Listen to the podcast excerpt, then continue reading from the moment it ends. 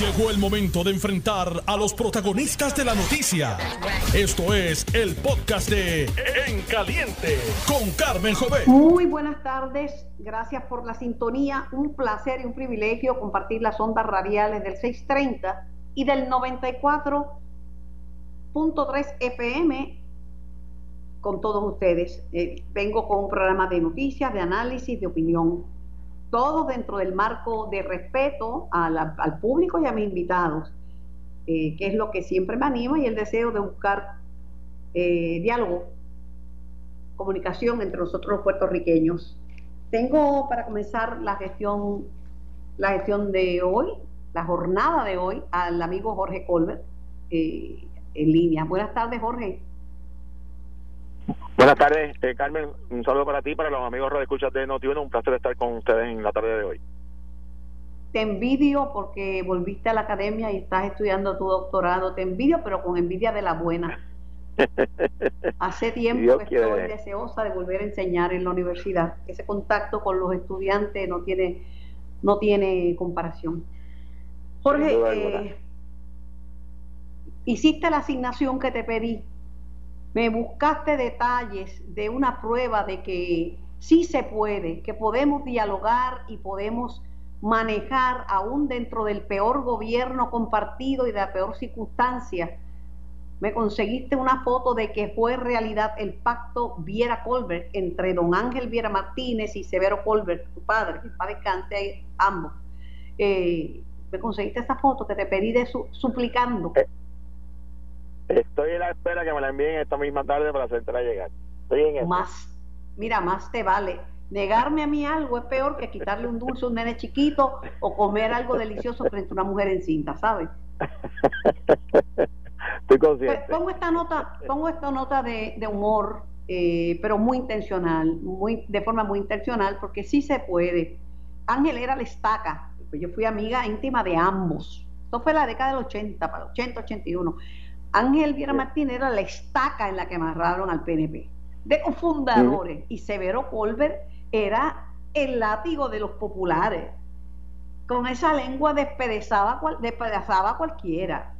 Pero en el momento en que el país lo necesitó, ¿qué hicieron? ¿Qué hicieron esos dos seres humanos, Jorge Colbert hijo? Bueno, básicamente en esa famosa elección de 1980, eh, que los menos jóvenes recordarán la, los recuentos de Valencia, el edificio Valencia, eh, donde en la Cámara de Representantes había, había ganado ya eh, don Carlos Romero Barceló por un estrecho margen de poco más de 3.000 votos, el Senado era controlado ya por el Partido Popular con don Miguel Hernández Agosto como presidente del Senado, y pero la Cámara eh, ninguno de los dos partidos en aquel momento eh, no tuvo no tenía los 26 votos el voto mayoritario para constituir el cuerpo y se quedaron en un empate eh, de 25 a 25 por, por un año básicamente. El caso se vino a resolver en diciembre del año 1981 y durante ese periodo de tiempo los primeros cuatro meses de enero a abril prácticamente no se aprobó ninguna legislación porque había había un empate y había nadie tenía mayoría. Así que don Ángel Viera Martínez y, mi papá eh, coordinaron y acordaron lo que se llamó el pacto Viera Colbert que era una manera de constituir el cuerpo legislativo con Ángel Viera Martínez como presidente de la cámara y Severo Colbert como vicepresidente con comisiones compartidas y con legislación y al cabo del, del año de no haberse resuelto el, el verdad el caso entonces se intercambiaba o sea Severo el vicepresidente pasaba a la presidencia eh, de manera que el otro partido pues tuviese ese mismo esa misma oportunidad y el caso se resolvió en diciembre. Ahora, el pacto Colbert permitió, Carmen, en aquel momento, no solamente constituir la Cámara. Yo estaba allí, yo estaba en, ese, en esa Cámara y estaba en ese Senado. Así es, y permitió aprobar el presupuesto, permitió aprobar el nombramiento, permitió aprobar la legislación de importancia durante ese año, y, poca gente recuerda esto, Carmen, pero en ese cuatrenio, imagínate que estaba don Carlos Romero, don Miguel Hernández Agosto y Severo, que tú sabes que los tres pues no eran los mejores amigos del mundo, pero se aprobó probablemente una de las legislaciones más importantes, que fue la reforma electoral de 1983, que dirigió don Peter Cristiano, Héctor Luis Acevedo y David Noriega, y que permitió la celebración de siete elecciones consecutivas sin señalamientos de fraude. O sea, eso ocurrió en el cuatrenio de Carlos Romero. Ahora viene la pregunta clave. ¿Cómo tú comparas eso en esa Cámara Popular con lo que ha sucedido eh, en, la Cámara que preside Rafael Tatito Hernández, a quien aprecio y, distingo, ¿verdad? Que colgó a una persona como Larry Selhammer y a Manuel Torres, que lo conozco, pero Larry, que es más ampliamente conocido, que sale en la plana mayor de líderes populares, Sila María Calderón, Alejandro, sale Héctor Luis Acevedo, sale Batia, Eduardo Batia, eh, Marisara que la colgó una, una Cámara PNP, sale a decir que esto no, no es bueno para Puerto Rico, que eso no se le hace a una persona decente y con los méritos para ocupar ese cargo. Me parece, primero, obviamente son circunstancias muy diferentes, ¿verdad? La década del 80. En segundo lugar, me parece que la situación particular que está ocurriendo durante estos primeros meses de este cuatrenio eh, y esto que ha ocurrido es un, es un síntoma de que evidentemente hay un problema de comunicación entre la fortaleza y la rama y la rama legislativa. Yo creo que respectivo de los méritos que sin duda tiene Larry Selhammer y Manuel Torres para ocupar los cargos, ¿verdad? Que fueron rechazados y que uno hubiese preferido que hubiesen sido confirmados. La realidad también, Carmen, es que los reclamos particularmente que está haciendo el presidente de la Cámara con relación el proyecto de la Cámara 500, que es el de restituir facultades de la Asamblea Legislativa. Es un reclamo meritorio del presidente de la Cámara que el gobernador ha, desoído y ha estado ignorando por cinco meses. Entonces, ¿sabes? pero, pero, pero Jorge, esa no era la razón. Primero, la razón para colgar a, a, a Lari, que tuvo un informe positivo, porque yo hablé con Jesús Manuel Ortiz, que es un excelente legislador y que se tenía los votos. Y primera razón era el código electoral. Y no voy a hablar de los méritos y deméritos del código, pero esa era la razón. Después fue que lo nombraron a Luma y ahora es el 500. ¿Cuál es la verdadera razón para colgarlo? Bueno, evidentemente hay múltiples temas que están sobre la mesa, eh, que ha habido dos personas que quizás víctimas de esta de esta situación como Larry Selhammer y Manuel Torres pues evidentemente yo creo que que, ¿verdad? que hay que hay una que hay una percepción de esa naturaleza y yo coincido ahora también, Carmen, eh, tiene que haber un desprendimiento de todo. O sea, para aprobar legislación en la Asamblea Legislativa se requiere, en el caso, por ejemplo, del Senado, votos de más de un solo partido porque no, no hay mayoría absoluta. El gobernador tiene que entender que él domina la rama ejecutiva, pero la rama legislativa tiene cinco partidos y un senador independiente. Eso no ha pasado nunca en la historia. O sea que tiene que tener, demostrar aún mayor desprendimiento. Entonces, si lo de Larry Selhammer, que es un gran, que era un gran nombramiento, yo no, honestamente todavía yo no entiendo cómo es que el gobernador lo pone a cargo de un comité de energía con la controversia que hay sobre el contrato de Luma, prácticamente lo, lo metió en el fogón eh, sin haber sido confirmado y en donde básicamente no pudo haber, no pudo realizar ni siquiera una sola enmienda de contrato de Luma. Esos son elementos también importantes que hay que discutirlos. Yo creo que, que es necesario que se retome el diálogo. de Tatito, y con esto te suelto porque te, te estoy eh, sacando el jugo, ¿verdad? Y ya tengo que caerle encima a Johnny Méndez, que lo tengo en línea. Este, si, si ese era el instrumento de negociación, pues se metió un tiro en el pie porque colgó a, a, los que dicen que tenían como rehén Dos nombramientos importantes. Evidentemente me parece a mí que hay que retomar el diálogo entre la rama ejecutiva y legislativa. También hay que respetar las prerrogativas constitucionales de la Asamblea Legislativa. Carmen, a veces se toman decisiones que a uno no le gusta, pero uno no es el que está sentado allí. Y bueno o malo, los representantes fueron electos por el pueblo, tienen un mandato y en ese sentido el criterio de ellos, pues hay que respetar. Lo que uno no coincida, bueno, pues son otros 20 pesos. Pero, pero, pero hay que retomar el diálogo. Tú estás hablando, leí tu columna. Yo lo sé. columna y en la columna tú dices, y más que decir, concluye que el liderato de Tatito está a prueba. Sin duda alguna, y, y obviamente el presidente de la Cámara, en la decisión que tomó ayer y que llevó a su caucus a tomar una decisión evidentemente controversial, hay que ver ahora cuál va a ser el resultado y las consecuencias, porque si se, se, bloquea toda la comunicación, no se va a poder no es que yo quiera que empiece, pero empieza y ya la, la Junta lo ha dicho hasta hasta, no sé, tres, veces me dijo Antonio Medina en este programa que Carmen, ese contrato ni se va a rescindir ni se va a enmendar y empieza el primero de junio. Eh, pues el código electoral no se han puesto de acuerdo con las enmiendas, eso sigue en veremos. Y, entonces, y, los empleados de los en la calle, entonces, ¿qué se resolvió colgándolo? Probablemente ninguno de esos asuntos. Y esa debe ser, ¿verdad?, la reflexión que hay que hacer ahora particularmente los miembros de la Asamblea Legislativa, de cuáles cuáles deben ser los instrumentos de, encaminar legislación o de acuerdos, pero también tiene que ser un llamado no solamente a los legisladores, a la rama ejecutiva, de que el gobernador también tiene que ponerle su parte, porque si esto todo es a los guapos de barrio, todo el mundo, cada cual eh, pero con José Luis Dalmau estaban colgados cuatro y era, decían, este es el fin del mundo, se reunieron en Fortaleza en medio de una situación dura para José Luis, porque tenía su papá grave y él acaba de perder su mamá hace unas semanas este, y entonces no colgaron cuatro, confirmaron tres y se colgaron dos, pero confirmaron tres. Así es. Así, y, en ese sentido me parece fue lo más prudente que se llevara directamente al flor. Aquí en el caso de la Cámara, evidentemente, pues, una decisión de caucus, esas son las reglas de los caucus, y, y, pues, y esas son las consecuencias de, de tomar está bien, te voy a soltar ya, de bastante, déjame darle dos o tres cantazos a Johnny Méndez, que también, que también se los merece, al igual que tú. Consígueme esa foto porque si no va a haber serios problemas y estoy como tatito haciéndote amenaza. Eso tendrá serias repercusiones mañana. La voy a buscar. Mira, un poquito de humor porque las grandes verdades, como mejor se dicen, Jorge, es con humor. Así es, sin duda alguna. Un abrazo y, te felicito porque volviste a estudiar. Nunca, es, nunca se sabe suficiente. Así es. Muchas gracias. Un abrazo igual, bueno, ya prometí darle su pela también a Johnny Méndez, me veo obligada, las circunstancias me obligan. Señor expresidente de la Cámara, Johnny Méndez, buenas tardes. Buenas tardes, Carmen, buenas tardes a ti y a los amigos y amigas que están en sintonía.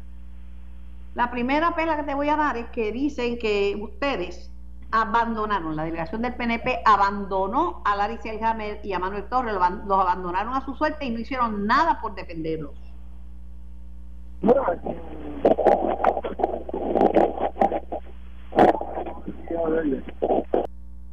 Estoy perdiendo la comunicación contigo. No sé si la pregunta fue muy directa y muy fuerte, pero vamos a ver si me escucha otra vez. Los votos de la delegación del PNP, de la delegación del PIB, y en el caso de Manuel Torres tenía el voto de la delegación del Partido Independentista. Así que, eh, por lo menos en el Partido Popular, ambos ambos candidatos tenían entre 7 a 9 votos, así que tenía los votos suficientes para ser confirmados. Pero ayer eh, eso fue secuestrado, no se le dio la justa evaluación a, los nominados, se bajó un informe sin ningún tipo de recomendación, aun cuando digan que es un informe positivo, eh, el informe eh, no Johnny, te vamos a llamar una vez más porque tengo problemas con la, comunicación, este, no está entrando correctamente. Eh, Nelson, por favor, llámalo otra vez porque no, no se está oyendo, no se está oyendo bien lo que dice el amigo expresidente de la Cámara, Johnny, Johnny Méndez. Estoy tratando de, entenderlo, pero la verdad que no, no, no, se tiene una comunicación eh, pobre, pobre. Eh, la cosa es que Tatito hizo una entrevista muy interesante esta mañana, muy, eh, muy interesante. Él, él dice, él dice que, que, la culpa de todo esto la tiene Pierluisi que le dio la espalda a los trabajadores Dice, ves Pierluisi el que abandonó a los trabajadores. Y la tiene Pierluisi no conmigo, no es que la tiene cogida conmigo solamente. Él tiene problemas con, con Ricardo Rosselló, tiene problemas con Tomás Rivera Chat y tiene problemas con Jennifer, por lo menos. Eso es lo que dice Tatito. Johnny, ¿estás de vuelta? Sí, aquí. Sí, Carmen, no, no, eso de, de que aseveren que Pierluisi abandonó a los trabajadores es todo lo contrario. Lo que se ha buscado es garantizar lo que dice la propia ley de transformación del sistema energético, que es que se le garantice a todos los trabajadores de la autoridad que no quieran la movilidad hacia eh, la compañía que va a tener la operación ahora de la transmisión y distribución, ser reubicados y garantizarle un empleo en el sector público en alguna de las agencias del gobierno de Puerto Rico. Pero es una ellos no quieren, ellos no quieren, mira, eh, ellos no quieren irse con Luma y tampoco quieren ir a una agencia de gobierno porque dice, si yo soy celador de línea, ¿cómo voy a ir a trabajar en un puesto de chofer o de secretario? Otro puesto que no, pues, celador de línea es una cosa bien específica que o trabaja en energía eléctrica no, no hay un puesto similar de hecho, me escribieron, me escribieron que están, vienen a entrevistarlos la, la compañía norteamericana Volt Power. Volt, y, y, que eh, se pueden llevar muchos celadores de los de Puerto Rico. Claro, como se llevaron luego del paso del huracán María, se llevaron muchos también. Que esa es una realidad porque son altamente cotizados eh, los celadores de línea en cualquier jurisdicción de los Estados Unidos. Eh, pero es una decisión bien personal de cada uno y en eso uno no puede intervenir y uno lo más que podemos hacer es garantizarle que se queden con el mismo salario aunque estén ocupando otra plaza en, en otra agencia de gobierno. Eso es lo que garantiza la ley de transformación pública, pero la decisión final es del propio empleado. Bueno, Tomás Rivera Chávez hizo una advertencia al gobernador de Puerto Rico, eh, Pedro en el sentido de que tenga mucho cuidado con los movimientos que hace en términos laborales, porque podría repetirse lo que pasó en el verano del 19. Espera, Carmen. Pedro Pierluisi es un gobernador que pertenece al Partido Demócrata. Eh, tradicionalmente, los miembros del Partido Demócrata son más liberales en términos de los beneficios que se le otorgan a los empleados. Incluso Pedro Pierluisi favorece una revisión de la reforma laboral que aprobamos en el 2017. Eh, Pedro Pierluisi está buscando garantizar eh, la protección de los trabajadores de la Autoridad de Energía Eléctrica, evitar los despidos, evitar que se afecten las pensiones de los retirados del gobierno.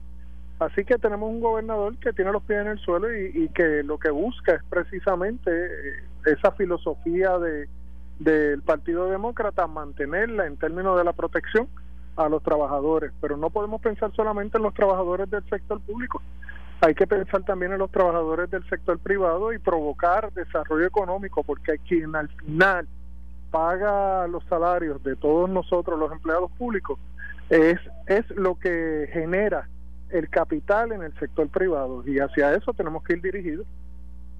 Lo que dijo Tatito, que Pierluisi tiene problemas con Ricardo Rosselló, tiene problemas con Jennifer González Colón y tiene problemas con Tomás Rivera Chávez.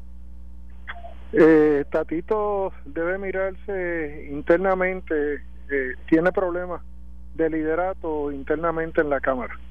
Eh, yo creo que ya se está cocinando una gestión precisamente para removerlo de esa presidencia que como tú sabes es una presidencia pírrica de un solo voto y cualquier movimiento, como sé que están habiendo conversaciones, se puede dar eh, y puede perder esa presidencia.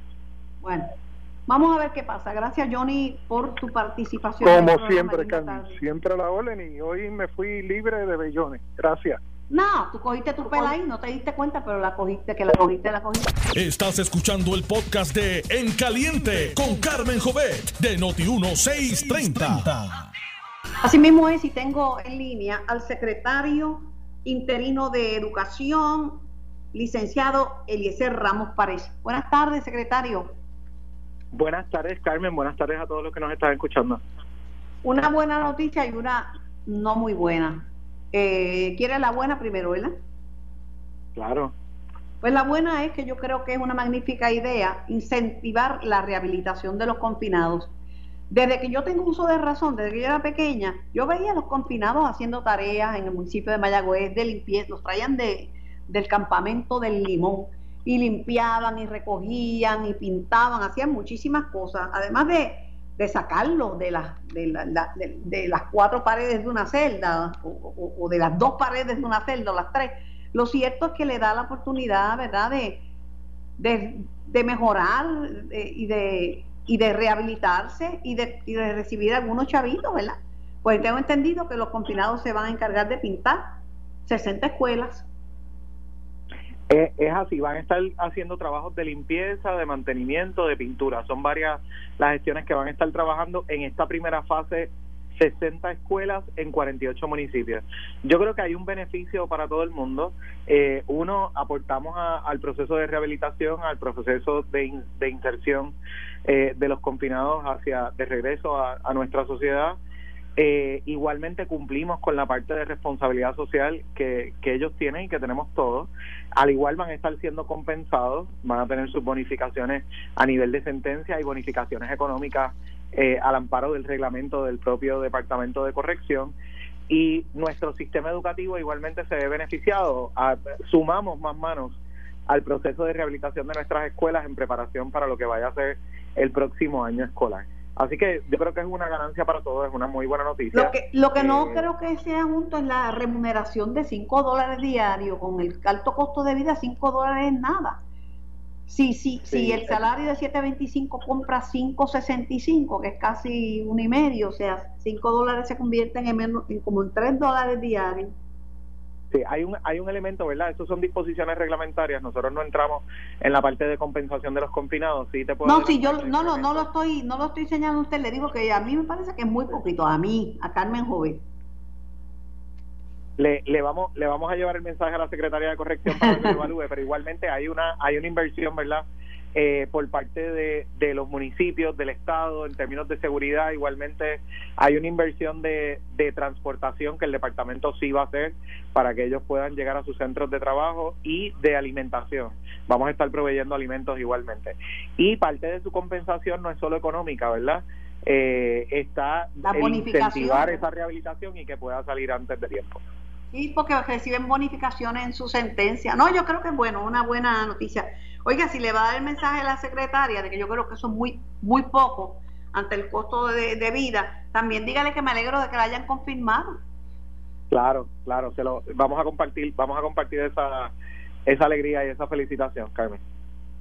A la mala noticia. ¿Se acuerda que en este programa usted había dicho que se hacía disponible para lo que fuera necesario, incluso para que para asumir el, el rol no interino, sino en propiedad? ¿Se acuerda? Hace unos días lo dijo en este programa.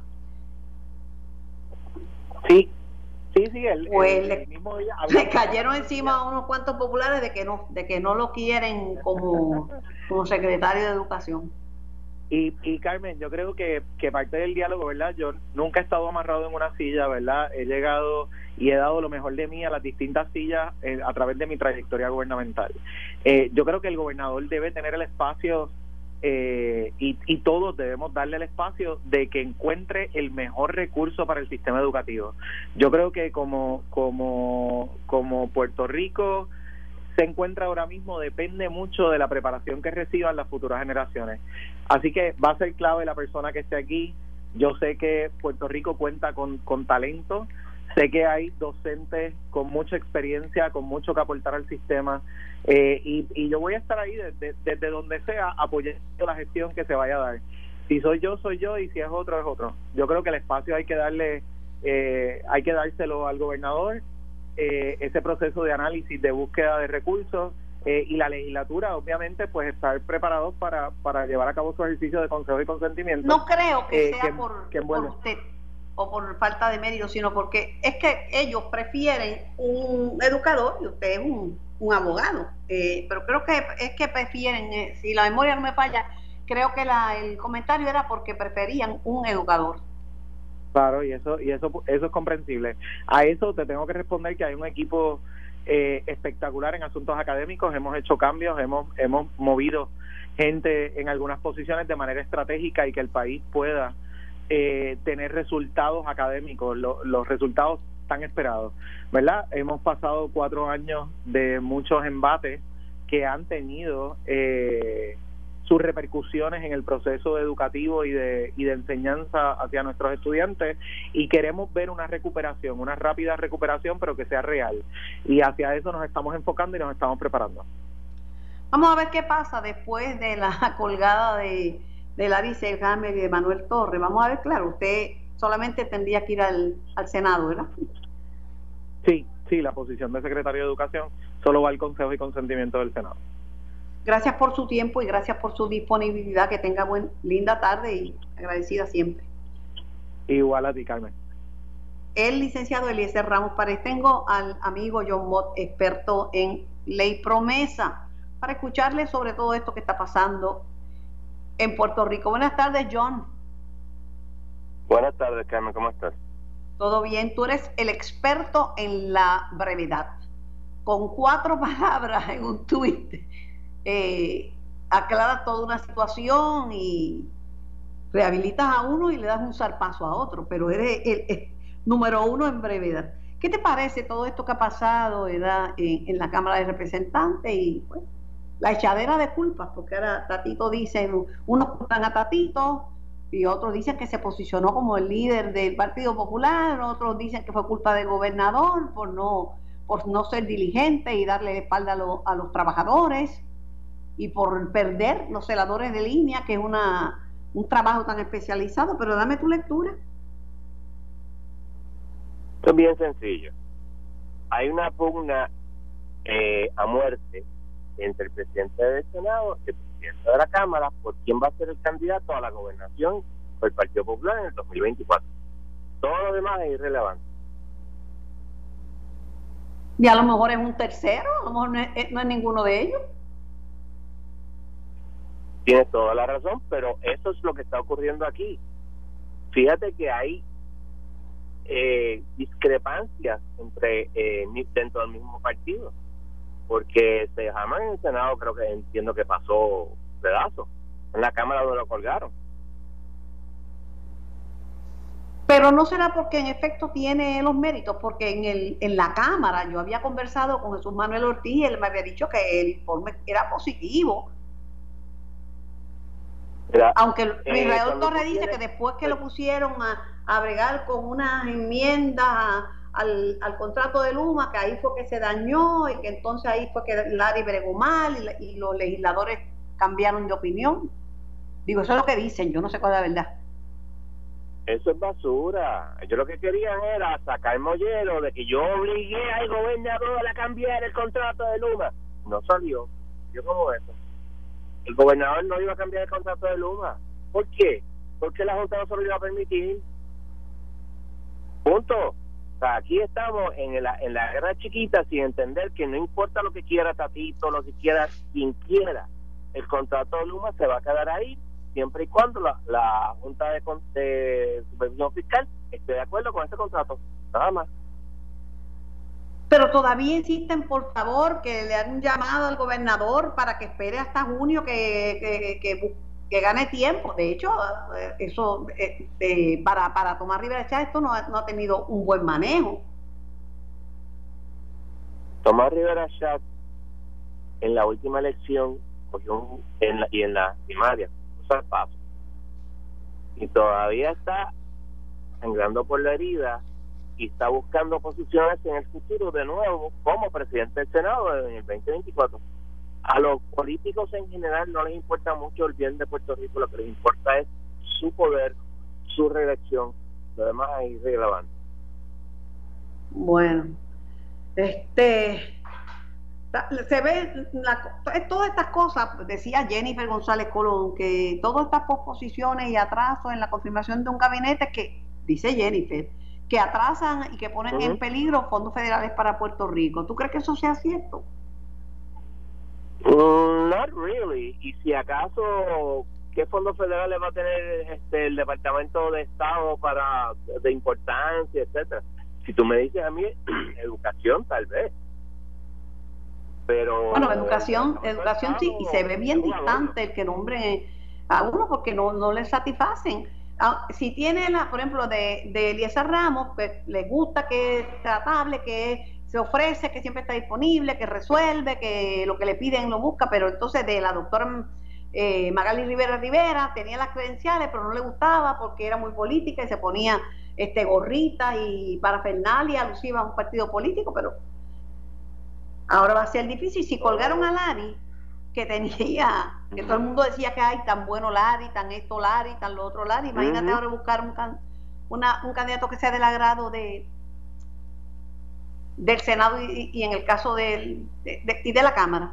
¿A quién puedan buscar de secretario de Estado que pueda satisfacer eh, a Tatito? Pues esto es culpa del elector puertorriqueño que a pesar de la malísima experiencia que tuvimos en el 2005 al 2009, decidió nuevamente tener un gobierno compartido. Sencillo. Y entonces, eh, eh, también es un asunto de no reconocer eh, los poderes que tiene la Junta, para bien o para mal. Pero tienen poderes de la Junta. Yo le digo, mire, yo hablé con, con uno de los directivos, que es Antonio Medina, y le pregunté, de le, le, le disfracé la, la pregunta de 20 maneras distintas y siempre me dijo lo mismo, mira, el contrato de Luma ni se va a rescindir, ni se va a enmendar, ni se va a posponer. Y le daba la vuelta y al ratito le volví a hacer la pregunta y volví a contestarme lo mismo porque esa es la posición de la institución. Les guste o no, no le gusta a la Junta, como estaba diciendo yo en Twitter, pues declara la independencia, metan mano. Vamos a ver si, hay voluntarios por ahí para la, lucha armada. Hoy salió una información que no he oído mucha gente discutiéndolo, pero por eso era que te, entre otras cosas, ¿verdad? Te llamé y, están envueltos Justin Peterson y, y Antonio Medina, con quien tengo buena comunicación, que es que buscan ampliar el alcance de la Junta. Y son dos personas bien diferentes. Antonio Medina fue un ejecutivo del gobierno de Puerto Rico de la administración de, García Padilla. Y Justin Peterson, pues, eh, son otros 20 pesos. Pero ambos se proponen impulsar estrategias que sirvan de zapata económica tras la salida del proceso de la bancarrota. Es que eh, las personas en la Junta entienden todo el mundo que tenga dos dedos de frente entiende que no importa los acuerdos que hagamos, si Puerto Rico la economía no crece, Puerto Rico no va a poder pagar y va a estar peor de lo que está ahora mismo. Y en eso tienen los dos razón. Yo creo que todos los miembros de la Junta están de acuerdo de que el problema es el desarrollo económico y todavía estamos con la misma eh, estrategia de desarrollo económico del año 48, que era exención contributiva digo, o sea, este, hemos evolucionado en los últimos, qué sé yo, 70 años y deberíamos ir un poquito más allá de eso. y exención contributiva para el de afuera, porque a los que estamos aquí es los, los taxes más altos, los impuestos más altos que, se han visto, tanto personales como corporativos. es el defecto de la acción del Partido Popular en aquellos tiempos, donde le importaba tres pepinos a los inversores puertorriqueños porque eran hostiles al partido, pues vamos a buscarlos de fuera y vamos a aplastarlos y que ellos nos paguen. Pues eso es lo que resulta. Pero cuando yo me criaba, lo que me decían eran, era completamente distinto, John. Me decían, no, es que viene que invertir de afuera porque el puertorriqueño no pone a correr su chavo, el puertorriqueño todo lo guarda, los, ricos de Puerto Rico no invierten. Los ricos de Puerto Rico invirtieron en dos cosas. Uno, en real estate y dos, en los bonos de Puerto Rico. Mira lo que pasó. Un tema que me importa, que lo abordaron este, hoy en una entrevista interesante con Joan Isabel González, es que eh, eh, eh, el Medicaid y la, y la ley 154, que lo han traído a reducir los últimos días, de acuerdo con Medina, le darán prioridad a abogar por Puerto Rico hasta conseguir la paridad de los fondos de Medicaid, así como una solución de financiamiento permanente, permanente a la reforma de salud. Eso es vital. Estoy de acuerdo, pero permanente se pueden se pueden ir a freír espárragos. Eso es a, a lo que le dé la gana al Congreso hasta que los casos insulares no sean revocados. Y lo último que sabemos del caso de Baello, que el gobierno de Estados Unidos va a radicar su brief, creo que es el primero de junio. En ningún momento han, han, han retirado esa apelación lo cual el gobierno de Biden puede hacer bajo el reglamento del Tribunal Supremo, pero no lo quiere hacer, porque le es más conveniente decir, no, hay que votar por nosotros para que nosotros tenemos los fondos. Pero el, el, el, eh, la enmienda fundamental es revocar esos casos, no, eso no lo quieren hacer. Por último, ¿cómo tú crees que salimos de este, de este revuelo? ¿Podrá encontrar un candidato o candidata a secretario de Estado que pase el crisol de la Cámara, podrán encontrar un candidato eh, o candidata a, a, Contralor o Contralora de Puerto Rico, que pues que aunque no sea un requisito ser contador público autorizado, tenga el requisito y además caiga bien y además pues lo vean con buenos ojos. El Departamento de Estado es irrelevante, totalmente. O sea, para mí el Departamento de Estado no debe existir, debería ser parte de otro departamento. Si hubiera un vicegobernador. exacto. Lo que pasa es que eh, Muñoz Marín no quería a nadie que le hiciera sombra. Por eso cuando hicieron la constitución lo hicieron de la manera que lo hicieron. Eso uno. Dos, el contralor, mira, si no lo, si no ponen una persona, resulta que la contralora sigue en sus funciones y la contralora no ha sido mala. No, ha sido muy buena, ha sido muy buena. Tengo magnífica comunicación con Yasmin. Pues vamos a ver qué pasa. Yo atendiendo, mirando y opinando. Gracias John por tu tiempo y gracias por contestar la llamada y aportar tu conocimiento a este espacio en caliente. Linda tarde. Gracias. Igual. Bye.